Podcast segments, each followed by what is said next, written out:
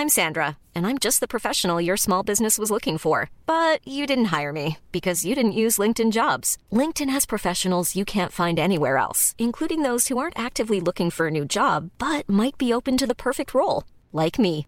In a given month, over 70% of LinkedIn users don't visit other leading job sites. So if you're not looking on LinkedIn, you'll miss out on great candidates like Sandra. Start hiring professionals like a professional. Post your free job on linkedin.com/people today. Heraldo Podcast, un lugar para tus oídos.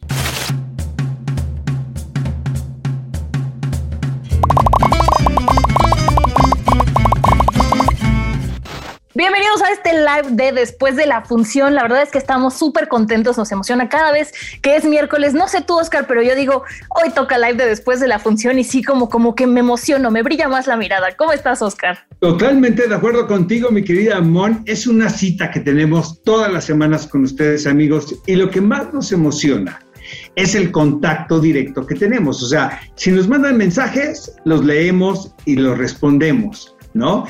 Eh, nos gusta que vean este live después porque luego se queda grabado, pero lo que más nos emociona es que nos vean en vivo. Claro, pues sí, eso es lo que más nos gusta, Oscar. Pero bueno, el día de hoy vamos a platicar de tres producciones muy interesantes. La primera no podía ser de otra manera. Claro que vamos a hablar de Black Widow, también de Monsters at Work y de Gossip Girl, de este reboot que se hizo. Para todos los que son súper fanáticos de Gossip Girl, creo que tú eres muy fanático, Oscar. Ya nos estarás platicando más adelante. Pero bueno, antes les quiero comentar que nos pueden escuchar en podcast también. No, no solamente nos tienen que ver en vivo como nos gusta a Oscar y a mí, nos pueden ver también en podcast. Pero ¿qué te parece si arrancamos ahora sí con las noticias del día. Fíjense que obviamente amigos, las noticias se dan en este momento en el Festival de Cannes, que era un evento en el que había mucha duda alrededor, precisamente por las condiciones que estamos viviendo y por los protocolos sanitarios. Sin embargo, parece ser que hasta este momento todo se está llevando a cabo de la mejor manera salvo Lea Sidhu, quien tiene, creo, tres películas en el festival y salió positivo en París eh, a COVID, entonces no va a asistir. Pero fuera de eso, hay puras noticias positivas y eso nos, pues nos pone muy contentos porque nos pinta un futuro donde probablemente podamos eh, ver eh, en un futuro muy cercano los eventos presenciales. Pero bueno, la noticia, mi querida Amon, es que la querida Arcelia Ramírez pues se llevó las palmas en el Festival de Cannes. Ella participa en este evento con una película titulada La Civil. Es una producción un tanto extraña porque es una coproducción México y Rumanía. Eh, y ella interpreta a una madre cuya hija eh, desaparece, como son muchos los casos lamentablemente que suceden en este país, es una película de denuncia. Pero la noticia para nosotros es que creo que la producción logró impactar al público internacional. Hubo una ovación, creo que de ocho o nueve minutos, ya sabemos todos que Arcelia Ramírez es una espléndida, probablemente una de las mejores intérpretes que tenemos en este país, pero nos da muchísimo gusto que le vaya muy bien y queremos ver esta película. Probablemente la producción se exhiba dentro del programa del Festival de Cine de Morelia aquí en México. Híjole, pues yo sí me muero de ganas de verla. Y otra película que nos sorprendió esta semana, bueno, el teaser trailer fue la película del encanto eh, de Disney. Hubo muchos memes por ahí, Oscar, la comparan mucho con la de Coco, que si se parece, que si va a ser lo mismo. Yo la verdad es que sí tengo muchas ganas de verla y así como pasó con Luca, que bueno, ves Italia, si ves como cosas que son cercanas a ti, a mí eso siempre me gusta y bueno, pues esta película se estrenará en cines el 26 de noviembre de este mismo año, si el COVID lo permite, ¿verdad? Porque ya no podemos asegurar ninguna fecha de estreno en estos tiempos. Te digo una cosa, Mon, después de Luca tengo fe otra vez en las películas animadas. Me encantó esa producción y probablemente esta película pues también nos llame a todos muchísima la atención, sobre todo por la participación de Luis Manuel Miranda, quien tiene un fan base muy sólido en este país. Oye, ¿qué tal con la noticia que Dua Lipa se va a estrenar como actriz? De repente me pongo un poco nervioso. Te voy a contar algo. Fíjate que este personaje de Dua Lipa eh, lo conocí hace relativamente poco, pero luego pones en tela de duda su capacidad como intérprete en la actuación, porque como cantante de pop, pues es muy buena. pero luego hay muy malos ejemplos, por ejemplo, Madonna por ahí, ¿no? Que jamás la ha hecho en la actuación. Ahora va a participar en una cinta bajo la dirección de Matthew Bond. Eh, es un gran director, es una comedia, comparte créditos con Henry Cavill. Vamos a ver cómo resulta Dua Lipa como actriz. Vamos a ver qué tal nos resulta. Yo a mí también me da cosa, Oscar. Yo también por ahí tuvimos el caso de Rihanna, ¿no? Que salió en una película que, híjole, yo me cuesta. Yo digo que la, verdad. Fatal, fatal. Nada más porque salía ahí bailando en un tubo, a la gente le emocionó, pero la verdad es que como actriz que se dedique a cantar, que se quede a cantar y que actúe en sus videos y hasta ahí la dejamos. Pero bueno, la siguiente noticia me encanta porque bueno, decíamos que teníamos que hablar de Black Widow y no solamente vamos a hablar de la película, sino también que le arrebató el récord del mejor estreno de la pandemia a Rápidos y Furiosos 9, que hablábamos hace unas semanas y tú comentabas eh, muy acertadamente que le fue muy bien en taquillas. Y aquí tengo un dato que les quiero compartir, que este fin de semana eh, Black Widow generó 158 millones de dólares, pero de esos 158 millones, 60 fueron en plataformas formas de streaming. Entonces, yo creo que es un gran acierto lo que está haciendo Disney aún en esta pandemia, o sea, de, de mantenerlos y hacerlos simultáneos, la gente que se sienta segura o que está en países donde ya han vacunado, que ya puedan salir más, que vayan al cine y la gente que quiera quedarse en su casa, que también tenga esta oportunidad. Yo creo que eso es un gran acierto y pues sorprendente este arrebato de la película más taquillera durante la pandemia. Yo la verdad, mi querida Mon, prefiero ver una película en pantalla grande. Sí es diferente, claro. Y vamos a hablar de Black Widow, ¿te parece? Me parece perfecto. Ahí les va, amigos, ¿qué pienso? Tengo emociones encontradas con esta película. Primero, vamos con las buenas noticias, Mon. Siento que es una producción muy bien realizada. La manufactura es espléndida, la verdad. La directora es Kate Shortland, quien tiene una película titulada Lore, la cual me gusta muchísimo y pues como que aplaudes mucho eh, la apuesta que hace Marvel con estos directores autorales, podemos decir de esta manera. No me puedo quejar en la hechura de esta película, sin embargo, ¿sabes cuál es el problema? Que siento que es una película que trata de quedar bien con todo mundo, es demasiado formulaica. Eh, incluso, amigos, les voy a dar un tip. Si ustedes no han visto una producción de Marvel en el pasado, ni se preocupen. Si ven Viuda Negra, y espero que estés de acuerdo conmigo, Mon, le van a entender perfecto, porque entra en el canon del universo de Marvel, pero tampoco es una producción necesaria para entenderlo todo. No sé si me entiendes. Y a final de cuentas, es una película que apela al gusto de todos los miembros de la familia. Se van a reír con esto, pero yo me recordé muchísimo de Los Increíbles, o sea, es esta familia de superhéroes en una aventura. En esta ocasión, la verdad, es un poco más una, una familia disfuncional, obviamente, porque es una familia de rusos, donde las hijas son adoptadas, etc. Pero finalmente es una película demasiado complaciente y eso a mí tanto no me place.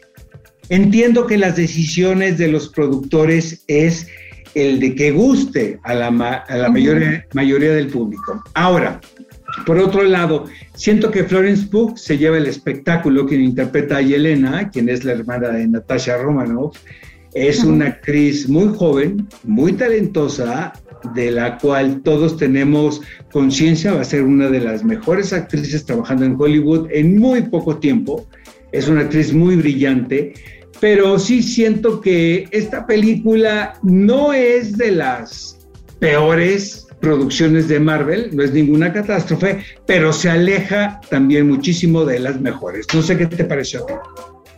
A ver, yo creo que en esta película tomaron lo mejor y lo peor del universo de Marvel, lo unieron, o sea, lo mejor y lo peor, o sea, aprendieron de los errores y lo metieron. Y la siento más que una película de superhéroes, como una película de espías. No sé si me explico y no sé si estés de acuerdo conmigo porque sí hay acción, sí hay pelea, sí hay todo, pero al Natasha Romanoff, Black Widow, ser una, un personaje que es humano, simplemente es muy hábil, eso hace que que no se sienta como tan fantástica la película, a pesar de que sí lo es, ¿no? Digo, que hay ahí un laboratorio flotando en los cielos, no les spoileo mucho. Eh, sí, pues obviamente es fantástico, pero a mí la película me gustó mucho, me entretuvo, dura poquito más de dos horas y no la sentí, estoy completamente de acuerdo contigo, hay que hacer una mención especial a Florence Pugh porque su interpretación es impresionante y eso mismo creo que hace que la película se sienta que va más de ella que de Black Widow. No sé si es porque nos están metiendo este nuevo personaje, pero yo sentí que va un poquito más de ella. Otra cosa es que esta es la última aparición que va a hacer Scarlett Johansson como Black Widow. Se supone, todos tienen un precio, Oscar, yo creo que igual no se puede pasar. Exacto, exacto. Pero entonces no sé si nos están preparando porque por ahí hay rumores de que va a haber una dos y entonces yo creo que se encaminarían a la hermana. También hay rumores de que pueden hacer una del papá y el personaje, el superhéroe que era el papá. No sé, me gusta, me gusta que da contexto y la verdad es que leí por ahí una anécdota, te comentaba hace rato, de, de Florence Pugh, que la primera secuencia que grabó fue una de acción con Scarlett Johansson y que ella decía, no, la mano de Scarlett Johansson está en mi axila y estoy sudando y que se ponía muy nerviosa. Y a pesar de, de, saber que le imponía a Scarlett Johansson, el trabajo es impecable. A mí la verdad es que la disfruté mucho, no creo que sea de las mejores, pero sí es muy buena. Y te digo una cosa, me divirtió muchísimo la secuencia donde aparece Yelena riéndose de las poses que hace Natasha Romanoff. Sí, eso, y luego ya la no, es no se lo toman en serio, caray. Pero sí, la verdad siento que es muy complaciente. Y otra cosa que me molesta un tanto, Emon, estoy de amargoso porque no quiero terapia esta semana. Ay, Oscar, y entonces vienes a terapia aquí, ¿qué culpa tenemos nosotros? Es que todos los americanos y los británicos hablan como si fueran rusos y. ¡Ay, caray! Ah. Sí, ya, ya, sé por dónde va. Estoy de acuerdo contigo. Me gusta que por lo menos Scarlett Johansson no lo hace, que sí brinca, pero yo decía, bueno, es que estuvo con los Avengers, ya no tiene acento, ¿sabes? Me trataba de ir como convencer yo con mi propia historia, pero sí hay algunos que, que se hubieran aceptado como gringos y ya, ¿no? Mira, desde mi punto de vista, Vida Negra se aleja de lo más original del universo de Marvel, pero sí siento que es una película muy complaciente. ¿Estás de acuerdo? Claro, sí, claro. Oye, Oscar, tenemos por aquí comentarios de la gente, los voy a leer, y es sobre si ya vieron la película de Black Widow. Entonces, bueno, aquí Luis, Yanara y Chovy nos ponen que no. Eh, Fanba, Demiap, Juan Contreras eh, Macari y Hey nos ponen que sí, que ya la vieron, que les encantó, que está genial, que disfrutaron mucho saber la historia de la viuda negra. Y yo, Johnny, nos pone que no la ha visto. Entonces, véanla. Yo creo que sí vale la pena, Oscar. A lo mejor, si no quieren ir al cine y no quieren pagar el Premier Access, espérense, ya va a estar, si no me equivoco, el 25 de agosto va a estar disponible en, Disney Plus. Pueden esperarse, no hay mucho que les vayan a spoilear. Oye, y una cosa, hay escena post créditos, véanla, está buenísima. Sí, porque por ahí puede ser la otra película que viene del canon de Black Widow. Oye, mi querida Mon, fíjate que tenemos la oportunidad de entrevistar en este momento al, a los creativos detrás de esta película que se llama Los días que no estuve. Es una producción mexicana que precisamente se estrena en la plataforma Blim, está respaldada por eh, Televicine, por eh, Televisa Cine y pues vamos a ver esta entrevista, ¿te parece? Vámonos. Samuel Ríos y Valles y Ana Valeria Becerril, gracias por estar aquí en Después de la Función. Gracias a Ay, gracias a ti. Oye, Samuel, eh, hijo, caray, esto es casi biográfico. O sea, llega un momento en tu vida donde vives una crisis, pero le das la vuelta y te tomas unas vacaciones, podemos decirlo, ¿no? para reexaminar todo lo que pasa con nosotros mismos.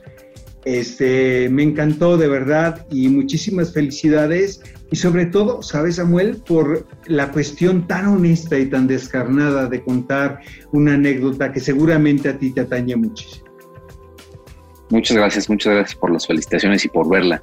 Pues sí, eh, la verdad es que digo, evidentemente a mí es, es, una eh, cuestión que siempre he tenido en la cabeza, pero creo que creo que no solo no solo yo, creo que es un sentimiento universal, ¿no? O sea, I'm Sandra, and I'm just the professional your small business was looking for, but you didn't hire me because you didn't use LinkedIn Jobs. LinkedIn has professionals you can't find anywhere else, including those who aren't actively looking for a new job but might be open to the perfect role, like me. In a given month, over 70% of LinkedIn users don't visit other leading job sites. So if you're not looking on LinkedIn, you'll miss out on great candidates like Sandra. Start hiring professionals like a professional. Post your free job on linkedin.com/people slash people today. como que esta, este rollo de querer volver a empezar, este, de, de- de querer dejar todo así, de mandar a todo mundo, este, y ya olvidarte de todo, pues creo que es algo como bastante válido, ¿no? O sea, creo que, creo a todos nos ha pasado en algún momento en la vida y, bueno, pues de eso quise hablar en esta, en esta película. Oigan, mi pregunta va sobre todo para Ana Valeria, porque creo que hay algo en tu personaje que a mí me parece que es un, un- reto como actriz y bueno, como, como personaje de entender todas las veces que este personaje perdona a su papá, porque lo perdona y la vuelve a regar, y lo perdona y la vuelve a regar. Y yo decía, híjole, que se concentre y deje de regarla, porque si no lo, no lo van a perdonar y, y va a ser una anécdota muy triste, ¿no? Porque o sea, le va a dar la vuelta completamente. Entonces, ¿cómo fue para ti abordar este personaje? Fue una cosa muy, muy bonita porque como dices Gina, es un personaje que desde que yo lo leí, dije, esta niña está llena de, de pérdidas y de heridas y ya es como una tras otra, tras otra, tras otra. Y aparte tiene que enfrentarse como a todo este viaje de, de reperdonar a su papá, ¿no? Por no sé cuántas veces. Y, este, y justo fue el reto desde cuántas segundas oportunidades puede haber, ¿no? Y entonces esas segundas oportunidades, ¿desde dónde se abordan? ¿Y qué clase de límites empiezas a poner como persona a partir de que alguien más te, te lastima, ¿no? Y cómo eso aún así puede ser dignificante y, y no te pone en un lugar vulnerable de que pasen por encima de, de ella y que hagan lo que sea y por nombre de nada más porque es su familia, porque es su papá. Entonces Claro. tiene como permiso y tiene como la obligación de, de- de perdonarlo, ¿no? Que siempre hubo la, la posibilidad de que no. Y eso era muy padre de trabajar con, con Samuel porque entre todos de verdad buscábamos como todas las posibilidades y, y varias veces decíamos, ¿y si no lo perdona? O sea, si de verdad esto no, no es lo suficientemente fuerte para que estos dos personajes se, se reconcilien, también había esta posibilidad, ¿no? Creo que, creo que algo que, que buscábamos todos con, con el personaje de Gina era eso, no ponerlo, no ponerla como la víctima, como la pobre chiquita que se quedó sin sus papás y ahora su papá es un hijo de lo que sea. No sabemos qué va a suceder con los personajes, pero lo importante son las decisiones que están tomando. Exacto, y es, es justo como que es, ese es, es- esto me lo dijo un amigo que, eh, que es escritor, me- eh, hablando de un libro que había hecho él hace tiempo, me dijo, mira, eso es lo mejor que pude hacer en ese momento, ¿no? Ya no, no quiere decir que ese libro me represente ahora, pero, pero creo que es lo mismo que le pasa a Héctor, ¿no? O sea, es- en ese momento está intentándolo, se dio cuenta, la- el, el haber reco- re- reconocido, digamos, o, o- o conocido por primera vez eh, eh, realmente a su hija, le hace eh, entender algunas cosas. Y, y- y bueno, pues está haciendo lo mejor que puede ser en ese momento. ¿Qué vaya a pasar después? ¿Quién sabe? Oigan chicos, pues muchas felicidades, muy buena función y este la podemos ver en Blim a partir de cuándo, Samuel? El día 15, o sea, el siguiente jueves 15 Jueves. es el estreno. Ay, Pues les deseo todo el éxito del mundo. La verdad es que es una anécdota muy bonita. Es una película que, que hace bien ver y encontrar ese tipo de producciones. La verdad es que se agradece muchísimo. Muchas, muchas felicidades. Muchas gracias. Muchas, Muchas gracias, por gracias verla. a los dos. Gracias chicos. Y bueno, después de esta entrevista vamos a platicar sobre Monsters at Work, esta nueva serie que se estrenó la semana pasada en Disney Plus. A mí me gustó muchísimo, Oscar. Les platico que liberaron dos capítulos y bueno, van a ir liberando uno cada semana. Así que si eres de los que te gusta echarte a ver una serie toda la tarde, no vas a poder, porque bueno, ya sabemos que a Disney le gusta ir eh, soltándonos poco a poco eh, sus contenidos. Y bueno, otra cosa también importante es, Oscar, hace 20 años que salió Monster Inc. Cuando me di cuenta del tiempo que ha pasado, me dolió la espalda, la rodilla y todo.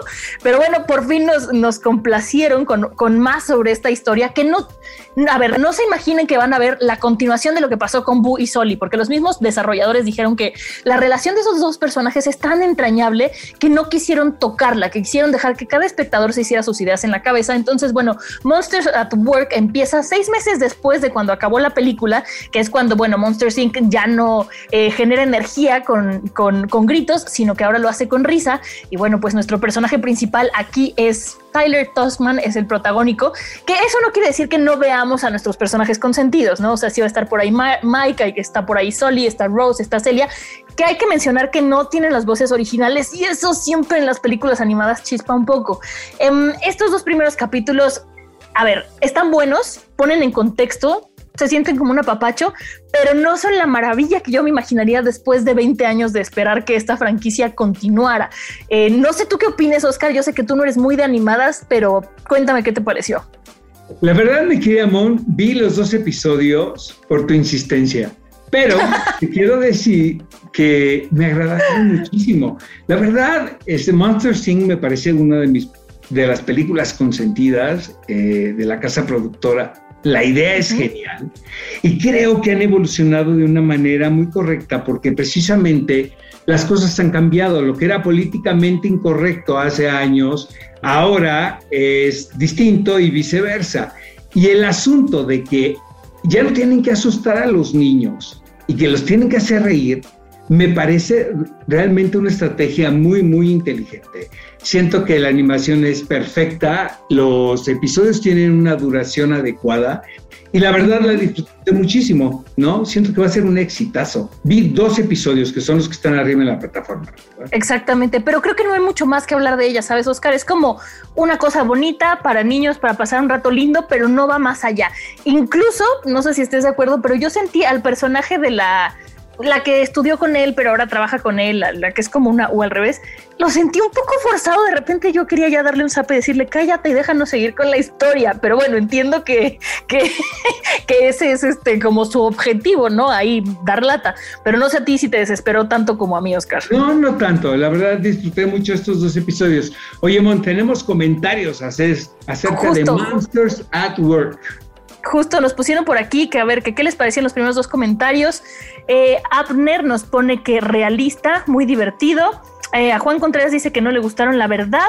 Eh, M de Moy pone le cambiaron las voces a los personajes. Es lo que te digo, en películas animadas o series animadas, cambiarle la voz a los personajes es como cambiar actor. Y Juan Luis Medellín Reyes dice que le gustó mucho. Entonces, pues bueno, ahí tenemos comentarios buenos y malos. Y sí, lo de las voces duele, duele mucho que Mike Wazowski tenga otra voz, porque pues sí, crecimos con esa película, pero ni modo, mi querido Oscar. Y ahora vámonos a platicar un poquito. Yo no soy tan fan, pero sé que tú sí. ¿Qué te pareció el reboot de Gossip Girl? No es que sea tan fan de la original, pero pues sí me parece una producción televisiva de lo más divertida que me tocó a mí en lo personal en un momento determinado. Nunca fue buena, pero fue muy entretenida.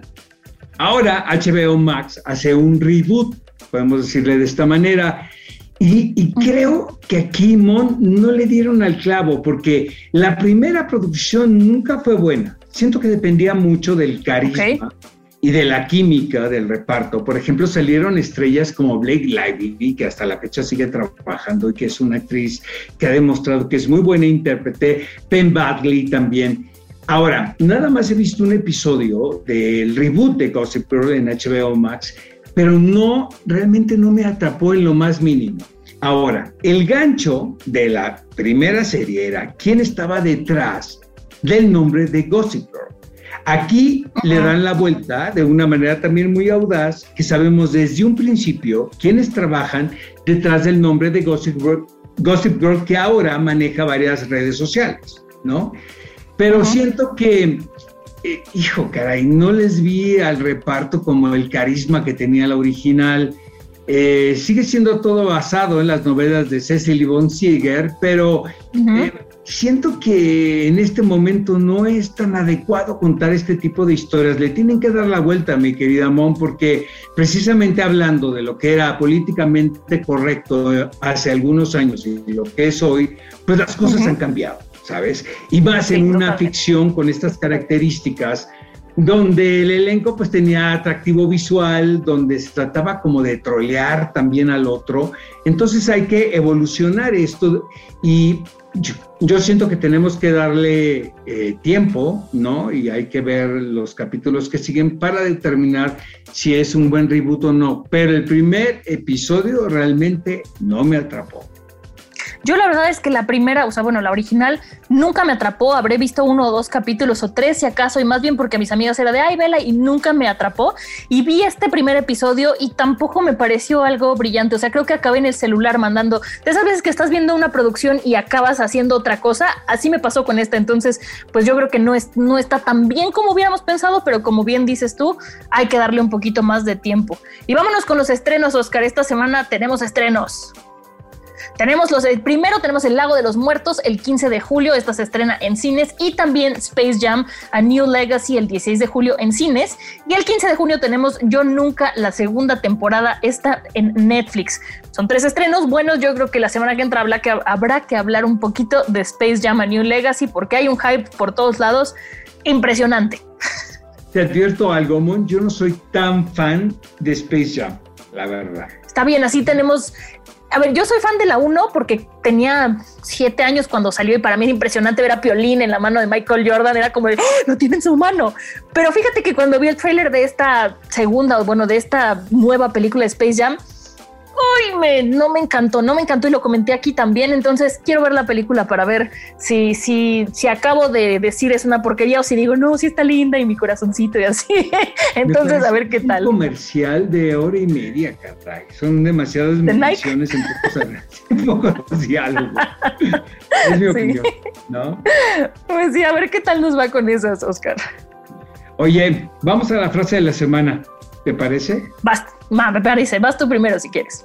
Hijo, este es un peliculón que yo adoro de toda la vida, mi querida Mon, y es La Sociedad de los, de los Poetas Muertos. Eh, esta frase la dice obviamente el personaje que interpreta Robin Williams y dice así, Carpe diem, aprovechen este momento, hagan de sus vidas algo extraordinario. Así de sencillo es sensacional esa película, el libro, la obra, es sensacional ese tema, Oscar. Muy buena frase. yo escogí. Oh, Captain, my Captain. Yo, yo escogí una esta semana, fíjate, que de una serie que vi que se llama Sweet Tooth, que está en Netflix, que no le tenía tanta fe y me encantó, está muy buena. Y en un momento dicen, cuesta mucho soltar, es difícil despedirse, pero cuando soltamos algo no nos damos cuenta que eso deja espacio para crecer. Esa me gustó. Y bueno, aquí tenía otra que también se les voy a compartir porque me gustó, que también es de Sweet Tooth, que dice, desde el momento en el que nacemos buscamos una familia. El tema es que nunca sabemos dónde la encontraremos y a veces nuestra familia no es para nada como la imaginábamos. Está muy buena Sweet Tooth, Oscar, muy, muy buena. Me encantó la serie y tienes razón. Yo siento que en los lugares menos sospechados podemos encontrar a la gente más afín, ¿no? Estoy totalmente de acuerdo. Y también a veces tenemos que dejar ir cosas que no nos damos cuenta o no entendemos por qué. Y después de unos años decimos, claro, tenía que haber espacio para que yo pudiera evolucionar por este lado. Entonces, pues bueno, esas son las frases de la semana. Oscar, muchas gracias. Estuvo increíble el capítulo de hoy. yo muy emocionada. Bien, amigos. La próxima semana eh, va a estar nada más Mom, porque yo no soy tan fan de Space Jam. Pero te prometo que la voy a ver para comentar. Va. Me parece muy bien, Oscar. Entonces nos vemos la próxima semana. A todos los que estuvieron aquí con nosotros, muchísimas, muchísimas gracias. La semana que entra ya saben que vamos a estar en el mismo lugar, a la misma hora, para que nos vean en el live, si nos están viendo en repetición. También muchas gracias por vernos y pues muchísimas gracias, Oscar. Igualmente, Mon. Hasta la próxima semana, amigos. Bye. Hey, it's Paige DeSorbo from Giggly Squad. High quality fashion without the price tag. Say hello to Quince. I'm snagging high-end essentials like cozy cashmere sweaters, sleek leather jackets, fine jewelry, and so much more. With Quince being 50 to 80% less than similar brands. And they partner with factories that prioritize safe, ethical, and responsible manufacturing. I love that. Luxury quality within reach. Go to quince.com slash style to get free shipping and 365 day returns on your next order. Quince.com slash style.